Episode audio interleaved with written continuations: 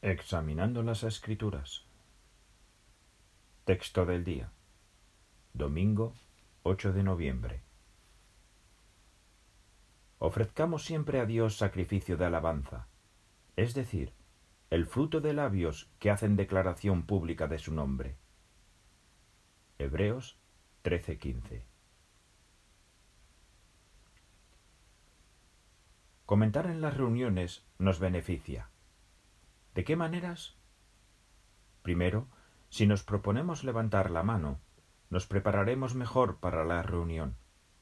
Entenderemos mejor la palabra de Dios y pondremos más cosas en práctica en nuestra vida. Segundo, es probable que disfrutemos más de la reunión, porque estaremos más implicados en ella. Y tercero, como dar comentarios exige un esfuerzo, las ideas que mencionemos se nos quedarán más grabadas en la mente. Además, a Jehová le agrada que expresemos nuestra fe. Podemos estar seguros de que Él nos escucha y valora mucho los esfuerzos que hacemos por comentar en las reuniones.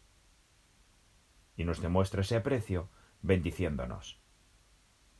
Está claro que tenemos buenos motivos para comentar.